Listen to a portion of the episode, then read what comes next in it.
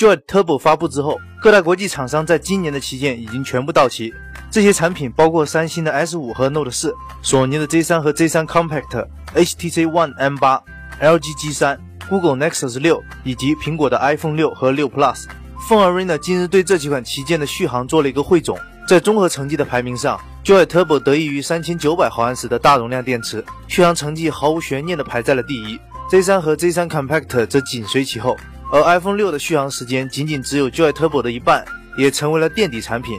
不过，在以2933毫安时为基准的平均成绩对比下，iPhone 6一跃成为了第三名。成绩仅次于 Z3 和 Z3 Compact。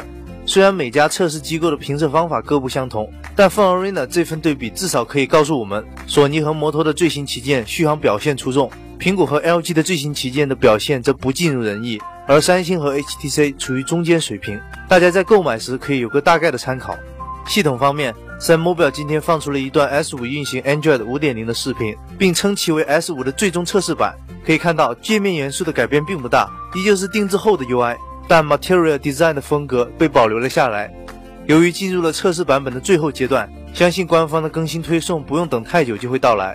再来看看 iPhone 的消息，科技博客 Mac Rumors 报道称，iPhone 6和6 Plus 所使用的 A8 处理器能够处理 4K 视频播放。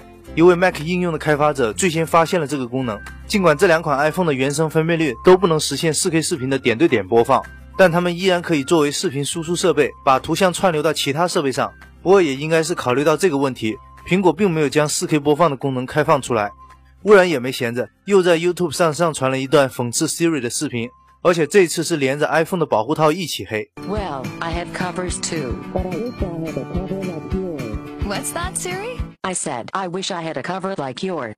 接下来看看索尼大法推出的新款相机阿法七二。索尼宣称它是全球首款采用五轴防抖技术的全画幅相机，增加了水平位移防抖、垂直位移防抖和旋转防抖。